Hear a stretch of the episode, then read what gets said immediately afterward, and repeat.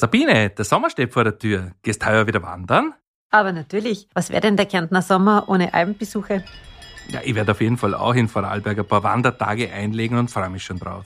Recht hast. Du gehen deine Kinder eigentlich nur mit am Berg? Ja, das hängt ein bisschen davon ab, aber eigentlich schon. Also bei gutem Wetter, wenn die Laune gut ist und vor allem ganz wichtig, wenn wir irgendwo einkehren gehen bei einer Hütte und essen, dann sind sie auf jeden Fall dabei.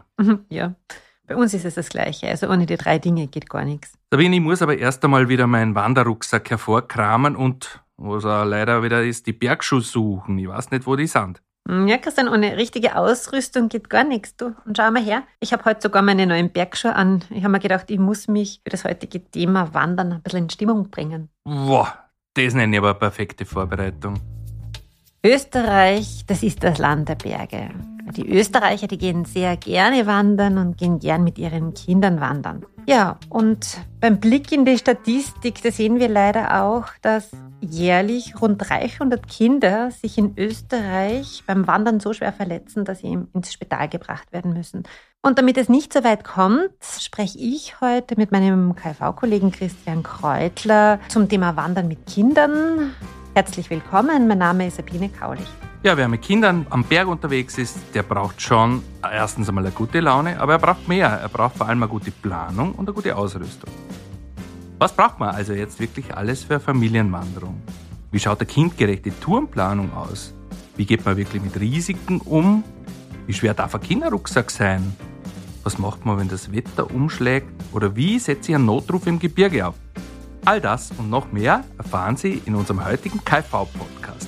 Mein Name ist Christian Kreutler. Herzlich willkommen. Sicher ist sicher.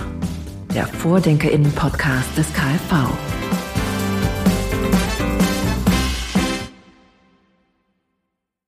Episode 5 Wandern mit Kindern. Der wunderbare Weg ist das Ziel.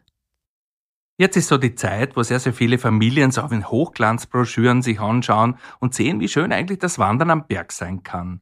Nur, so schön es ist, es ist nicht wirklich banal. Es ist nicht wie Spazieren auf einer Ebene, in einer Gemeinde, in einem Ort. So einfach ist es eben nicht.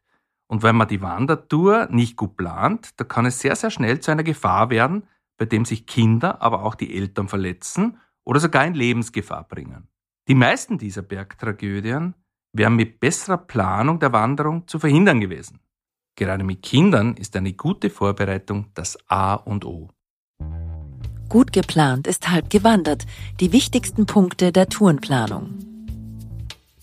Für all jene, die mit dem Hobby Wandern erst jetzt beginnen, wie startet man jetzt eigentlich die Planung seiner ersten Bergtour? Also es ist egal, ob man Anfänger ist oder ob man Profi ist, die Wanderung startet ja eigentlich schon mit der Auswahl der optimalen Tour. Also ich persönlich greife da ganz gern auf digitale Helferchen zurück, etwa der App vom Bergfex oder von Komoot, aber auch vom österreichischen Alpenverein. Und dort kann man eben mit ein paar ganz einfachen Klicks sich Touren anschauen in der Region, wo man eben wandern gehen möchte und findet dann Touren, die in Frage kommen. Und dann kann man noch zusätzliche Filter setzen. Also da kann man dann auswählen, welchen Tourtyp, die Distanz, den Anstieg, die Dauer und immer die Schwierigkeit. Und der Vorteil dieser digitalen Helferchen, also man hat nicht nur dann die Tour mit einer Wegbeschreibung, sondern man hat die passende topografische Karte gleich dabei. Man hat Fotos und kann sich schon ein bisschen eine Vorstellung machen. Und, und das finde ich besonders spannend, es gibt auch wichtige Sicherheitstipps pro Tour. Etwa kann Steinschlaggefahr auftreten oder gibt es irgendwo eine Absturzgefahr? Ja, und ganz wichtig natürlich ist auch die Gehdauer. Teilweise, wenn man kleine Kinder unterwegs sind, man weiß, die weichen dann da aus, kann diese Wegdauer schon bis zum Dreifachen gehen. Das heißt also bei der Planung von so einer Tour nicht zu weit, nicht zu lange planen, weil es dauert ja sowieso länger, als man glaubt dann. Ja, und auch der Streckenverlauf, der muss natürlich ordentlich geplant sein. Und da gibt es ein paar Fragen, die besonders wichtig sind. Die eine ist sicher, gibt es schwierige Schlüsselstellen, die man mit den Kindern gemeinsam meistern muss, oder ist das Gelände vielleicht sogar ausgesetzt? Also gibt es irgendwo auch eine Absturzgefahr? Und letztendlich, welche Art der Wanderung wir mit unseren Kindern machen, welche wir den Kindern zumuten können, das hängt natürlich einerseits von den Kindern selbst ab, andererseits aber natürlich auch vom Alter. Und da gibt es zur Orientierung also ein bisschen Informationen. Also wenn ein Kind bis zur Volksschule, also im Alter bis von neun bis zehn Jahren unterwegs ist, dann ist sicherlich sinnvoll, wenn ich bloß so Halbtagestouren einmal plane, die nicht wirklich schwer sind. Weil sie ganz einfach die Aufmerksamkeit dieser Kinder nicht so lang aufrechterhalten können und weil sie nicht mehr so sicher im Gelände unterwegs sind. Erst so mit 13 Jahren beginnt in Wirklichkeit das, dass ich die Konzentration und das Gefahrenbewusstsein schon ausgereift habe. Und da kann man durchaus auch Tagestouren und anspruchsvollere Touren machen. Ja, also die Auswahl der richtigen Tour ist also entscheidend für das Gelingen eines schönen Familienerlebnisses. Und äh, Christian, etwas, was ich noch unbedingt einbringen möchte, ist, wenn man eine Tour plant und auf einer App diese gefunden hat, dann lassen Sie sich nicht permanent mit dieser App navigieren, so wie man das halt im Auto mit einem Navi macht, da eben der Handy-Akku schnell leer ist. Ja, meine persönliche Empfehlung ist, sich das Kartenmaterial und die Bewegbeschreibung eben vor der Tour genau studieren und diese auch herunterladen, weil natürlich in den Bergen es auch oft vorkommt, dass man einfach keinen Empfang hat. Also ich kaufe mir immer einfach eine gute Tourenkarte und zusätzlich drucke ich mir die Wegbeschreibung aus. Und wer oft in den Bergen unterwegs ist, der weiß ganz einfach, dass obwohl allerbester Planung vor Ort die Orientierung dann einfach oft doch schwierig ist. Ja, da fehlt dann irgendeine Markierung am Baum oder eine Tafel und ja, dann muss man halt wirklich gut Karten lesen können. Deswegen ganz wichtig, mit Kindern am Berg sollte man jetzt keine Experimente machen. Ja, also ich finde persönlich, dass Almhütten sich für Wanderungen mit Kindern besonders gut eignen, weil die Wege findet man recht gut, weil sie meist gut beschildert sind. Ja, und falls das Wetter mal wirklich umschlägt, dann hat man dann doch dort einen recht gemütlichen Platz, um sich die Zeit totzuschlagen. Ja, und wer spaziert schon gern im Regen? Nicht nur deshalb, weil es natürlich sehr, sehr rutschig ist, ist an sich eine sehr unangenehme Geschichte. Ja, deshalb gehört zur Planung einer Tour auf jeden Fall auch den Wetterbericht zu hören. Das Wanderwetter sollte also eigentlich stabil sein. Das heißt, wir wollen verhindern, dass vielleicht am Nachmittag ein Gewitter im Anzug ist und wir dann irgendwo mitten im Berg herumstehen. Die Wetterprognose macht durchaus Sinn, dass man das auch speziell bei Gewittern wirklich laufend im Radar hat, weil so Gewitter relativ schnell herzieht, in den Gebirgen auch. Und da empfehle ich durchaus die Bergfex Wetterseite, weil die relativ gut regionales Wetter auch wirklich bietet. Wichtig ist es, dass wir grundsätzlich, vor allem dann, wenn es ein schöner Sommertag ist, in der Früh möglichst zeitig unterwegs sind, wenn wir auf eine alpine Wandertour aufbrechen und am Nachmittag sind wir dann auch wieder relativ früh im Tal. Und das ist gut, weil nämlich genau Wärmegewitter sich am späten Nachmittag häufig bilden. Ja, genau, Christian. So, jetzt haben Sie die optimale Tour gefunden, das Wetter passt. Ja, und dann gibt es noch eine wichtige Frage bei der Vorbereitung, die zu klären ist nämlich wie steht es um die körperliche Verfassung und die Bergerfahrung aller Teilnehmenden, also besonders jetzt da im Hinblick auf die Kinder. Denn die Länge und der Schwierigkeitsgrad der Tour, die richten sich immer, also wirklich immer nach dem Können und der Kondition des schwächsten Teilnehmers. Denn Ausdauer, Trittsicherheit und Schwindelfreiheit, das sind einfach ganz wichtige Skills für sicheres Wandern. Ja, und das Motto beim Wandern mit Kindern lautet also wirklich, der Weg ist das Ziel. Ja? Es muss nicht immer der Gipfel sein. Ein See, eine Alm mit Tieren, eine versteckte Ruine oder irgendeine Berghütte mit einem herrlichen Kaiserschmarrn sind oft lohnende Ziele und für die Kleinen genauso Abenteuer, wie wenn ich jetzt irgendwo ganz oben dann letztlich bin. Und Sabine, die oberste Maxime ist da wirklich, wir Eltern begleiten unsere Kinder, wenn wir in die Berge gehen und nicht umgekehrt. Mhm. So, jetzt haben wir eigentlich das Thema Tourenplanung abgeschlossen. Schauen wir uns jetzt einmal die Ausrüstung an. Also kleine und große Bergwechsel müssen für die Wanderung einfach gut gerüstet sein. Du Christian, stell dir vor, ich habe einmal eine Familie gesehen, also Mutter, Vater und zwei Kinder, die waren quasi barfuß, also nur mit Flipflops bekleidet am Dachstein. Die sind zwar mit der Bergbahn aufgefahren, aber ich glaube, viel weiter sind sie nicht gekommen. Ja, Sabine, ich hoffe, den Herrschaften war gescheit kalt in den Zähnen und sie haben gleich wieder umgedreht. Aber wie schaut denn da eigentlich so das optimale Wanderoutfit aus? Dazu möchte ich dann noch gern was sagen. Starten wir mal mit den wichtigsten. Das sind die Schuhe. Also ohne ein gute, passendes Schuhwerk mit einer griffigen Sohle und einer hohen Stabilität im Knöchelbereich, da geht gar nichts im Gelände, weil das ist schnell einmal umgeknickt. Das tut nicht nur weh, sondern kann auch ordentliche Verletzungen nach sich ziehen. Gerade bei Kindern ist es aber so, dass man ja das Schuhwerk am Berg, die Bergschuhe nicht täglich braucht. Jetzt holt man die dann irgendwann wieder einmal raus und wer kennt's nicht?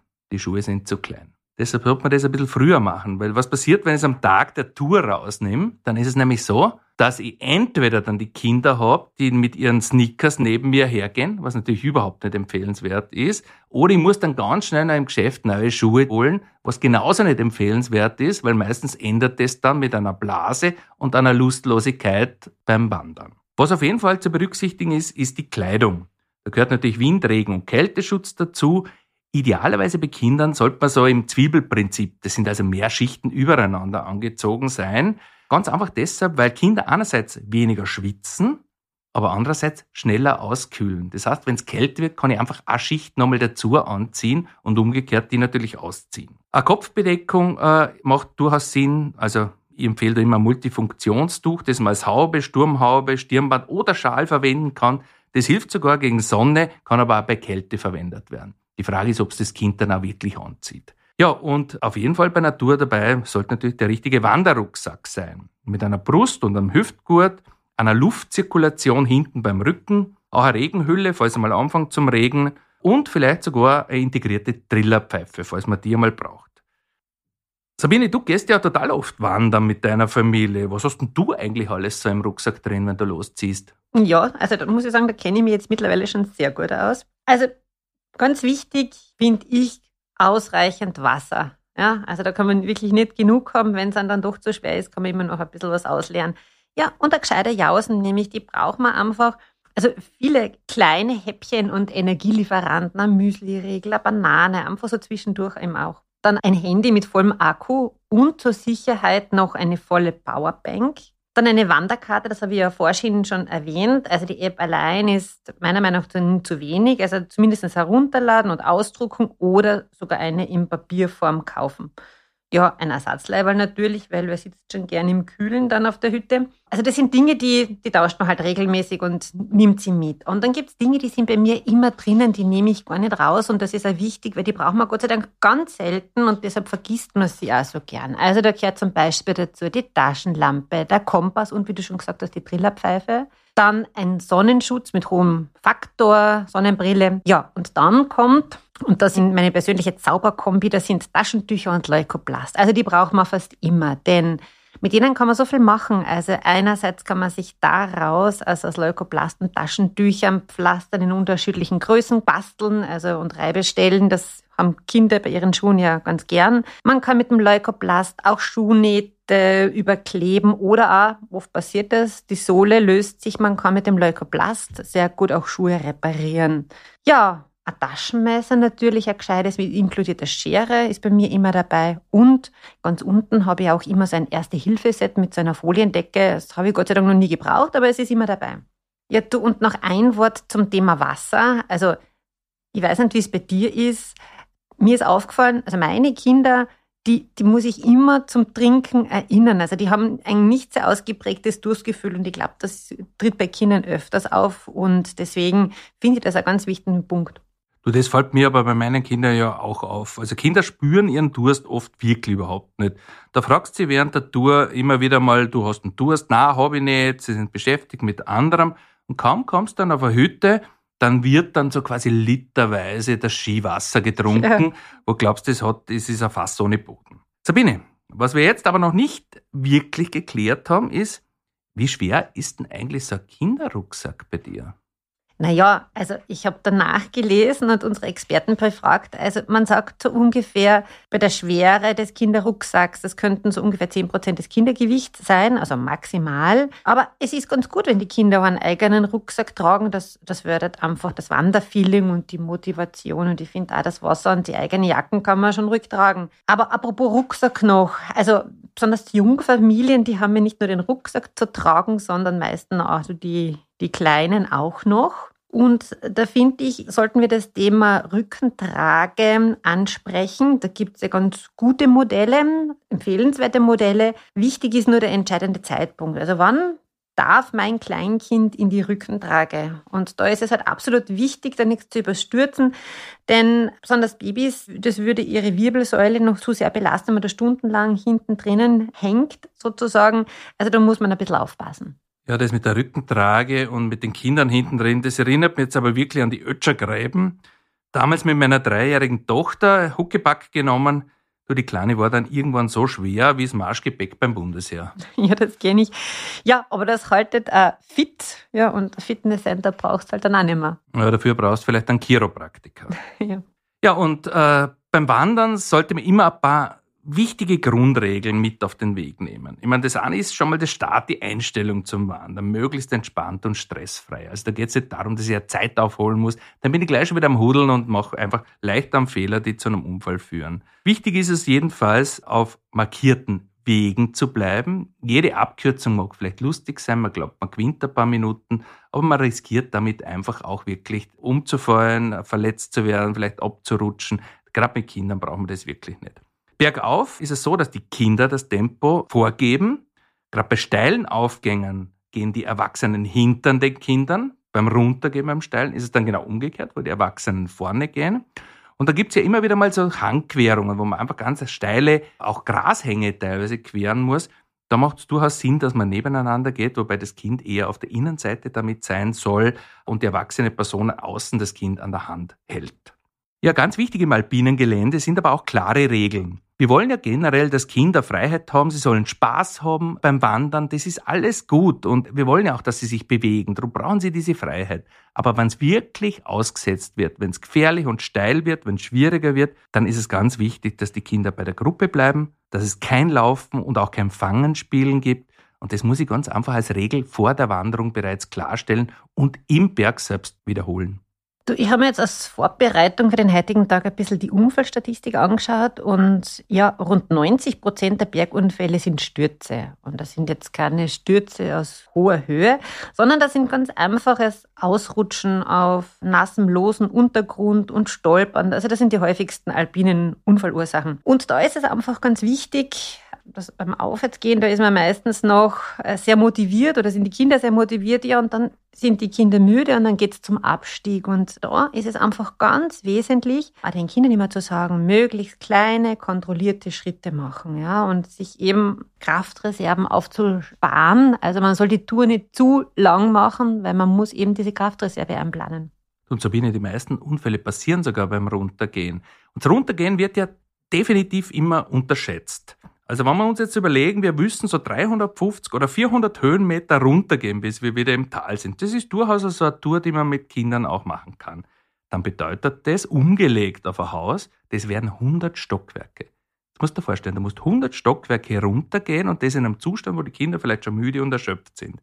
Da gilt es einfach im Vorfeld schon, das zu berücksichtigen, in der Planung zu berücksichtigen, diese langen Touren vielleicht nicht zu machen, Wichtig ist es, wenn man es dann trotzdem unterwegs ist, eben öfters einmal kürzere Pausen einlegen, einen Energiesnack für den Rückweg reservieren und vielleicht schon die eine oder andere Alternative zu überlegen. Gibt es vielleicht eine Bahn, wo ich runterfahren kann oder kann ich irgendwo eine längere Pause machen oder möglicherweise sogar übernachten? Du Christian, die Vorarlberger Bergwelt, die ist ja fantastisch. Hast du eigentlich schon einmal in den Bergen ein wirklich schlechtes Wettererlebnis gehabt? Also ich mit meinen Kindern Gott sei Dank nicht wirklich, aber es ist schon Freunden von uns eben auch passiert, einmal im Montafon, erinnere mich gerade, wo wirklich ein heftiges Gewitter, die überrascht wurden und wo sie mit Mühe und Not haben sie es zur nächsten Hütte geschafft. Und das klingt jetzt irgendwie so für einen Menschen, der nicht am Berg ist, gar nicht so bedrohlich, aber natürlich ist das eine gefährliche Situation und die wollen wir ja alle verhindern. Also, liebe Hörerinnen und Hörer, wir haben da ein paar Tipps für das richtige Verhalten, wenn nämlich ein plötzliches Gewitter aufzieht. Gewitter in den Bergen, rasch und richtig handeln. Ja, also das Wichtigste ist, meiden Sie exponierte Stellen, also ungeschützte Flächen, Gipfel, gerade. Also die sollten möglichst rasch verlassen werden, aber jetzt nicht in Panik und nicht laufen, sondern einfach ruhig diese Bereiche verlassen. Passen Sie aber auf, wenn es vorher schon geregnet hat, also der Boden ist rutschig. Wichtig, halten Sie Abstand zu Stahlseilen oder anderen metallischen Gegenständen, also Wanderstöcke, Mountainbikes einfach zur Seite tun und sich entfernen. Wichtig, auch wenn es eine große Versuchung ist, halten Sie Abstand von Einzelbäumen, aber auch von kleineren Baumgruppen am Berg. Wenn es möglich ist, ist im Idealfall suchen Sie eine Hütte auf, wenn keine Reichweite ist, dann ist es am besten, sich in eine Mulde zu hocken und einfach das Gewitter abzuwarten. Ja, Gewitter abwarten, das geht ja meistens recht gut, weil ja so ein Gewitter üblicherweise nicht so wirklich von langer Dauer ist. Und Sabine, der Spruch, alles Gute kommt von oben, der stimmt halt in diesem Fall nicht. Neben diesen ganzen Blitzen, von denen du gerade geredet hast, gibt es natürlich auch noch den Felssturz oder den Steinschlag, der mehr oder weniger um das ganze Jahr eine von oben kommende alpine Gefahr ist. Und ganz besonders eben, wenn es vorher länger geregnet hat, müssen wir immer mit Steinen rechnen, die von oben kommen. Und selbst kleine Steine, das braucht nicht der große Felsblock zu sein, können, wenn sie von weit oben runterfallen, wirklich gefährliche Energie entwickeln und mich schwer verletzen. Sabine, was glaubst denn du, wer ist denn so der häufigste Auslöser für einen Steinschlag? Ja, wenn du so fragst, dann sicherlich der Mensch. So ist es. 100 Punkte. Ja, deshalb ist es einfach ganz wichtig, dass man immer auf den markierten Wegen bleibt und auch Warnhinweise, ähm, eben wie Wegsperren beachtet. Also für all jene, die aber geplanterweise im Fels unterwegs sind, also wie zum Beispiel auch ein Klettersteig, also da ist das Helmtragen einfach ja, die Basis, würde ich sagen. Ja, und äh, Sabine, unerwartete Dinge passieren am Berg, jeder macht Fehler. Ich glaube, wir sollten auch über den Notfall im Gebirge reden. Was tun bei einem Notfall im Gebirge? Ja, das erste ist, den Alpin-Notruf 140 oder den Euro-Notruf 112 zu wählen. Dann geht es darum, Ruhe zu bewahren und die telefonischen Anweisungen befolgen, die ich da bekomme. Wo es kein Empfang ist, einfach mal das Mobiltelefon aus und wieder einschalten und statt des PIN-Codes, den man normal beim Einschalten dann verwendet, die Rufnummer 112 eingeben. Das Mobiltelefon sucht dann automatisch das Mobilfunknetz, das den besten Empfang oder überhaupt einen Empfang hat. Und damit sind Sie bei der nächsten Sicherheitszentrale. Wenn das Handy komplett den Dienst verweigert, kommt die bereits erwähnte Triller- oder Signalpfeife zum Einsatz oder ich nehme einfach irgendein optisches Signalmittel. Das kann zum Beispiel eine Taschenlampe sein, die ich dabei habe, es kann eine Stirnlampe sein oder irgendein Kleidungsstück in einer Signalfarbe, mit dem man schön winken kann. Ganz wichtig ist es, damit diese Signale auch von anderen Wanderern, von Hüttenwirten oder von Rettungskräften als Hilferuf erkannt werden, dass sie den korrekten Einsatz des alpinen Notsignals wiedergeben. Das alpine Notsignal wird im Notfall sechsmal pro Minute gegeben, also alle zehn Sekunden.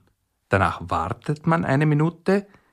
Anschließend macht, beginnt man ganz einfach von vorne wieder, indem man das Signal sechsmal pro Minute gibt und dann wieder diese Minute Wartezeit.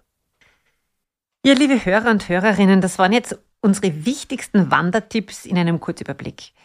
Es gibt da noch viel mehr zu erzählen. Also ich sage jetzt nur zum Beispiel Q und Co. Aber das finden Sie eben ganz genau auf unserer KfV-Webseite.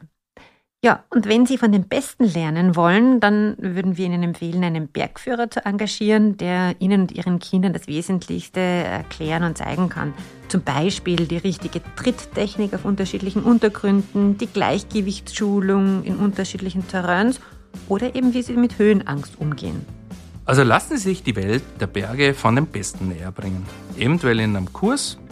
Da gibt es interessante Angebote alpiner Vereine, die die Kids dann letztendlich auch vom Sofa holen, weil es ganz einfach interessant ist, was die anbieten. Die zeigen dann auch, wie schön eigentlich das Land der Berge ist und was man dort alles sicher erleben kann. Die freie Natur, also ganz ohne Bildschirm, einfach in wirklich und in echt. So, der Berg ruft. Viel Spaß am Berg, Sabine. Das wünsche ich dir auch, Christian. Vielen Dank auch allen Hörerinnen und Hörern fürs Dabeisein. Schönen Almsommer und frohes Bergwandern mit Sicherheit. Bis zum nächsten Mal, wenn es wieder bei uns heißt, sicher ist sicher. Sie hörten Sabine Kaulich und Christian Kreutler, zwei erfahrene Präventionsfachleute des Kuratoriums für Verkehrssicherheit. Mehr Infos zum Thema dieser KfV-Podcast-Episode und zu vielen weiteren wichtigen Sicherheitsthemen finden Sie auf unserer Website kv.at. Abonnieren Sie Sicher ist sicher auf Spotify, Apple und Google Podcasts sowie auf allen gängigen Podcatcher-Plattformen und empfehlen Sie unseren Podcast weiter. Danke fürs Zuhören und bis zum nächsten Mal bei Sicher ist sicher, dem Vordenkerinnen-Podcast des KfV.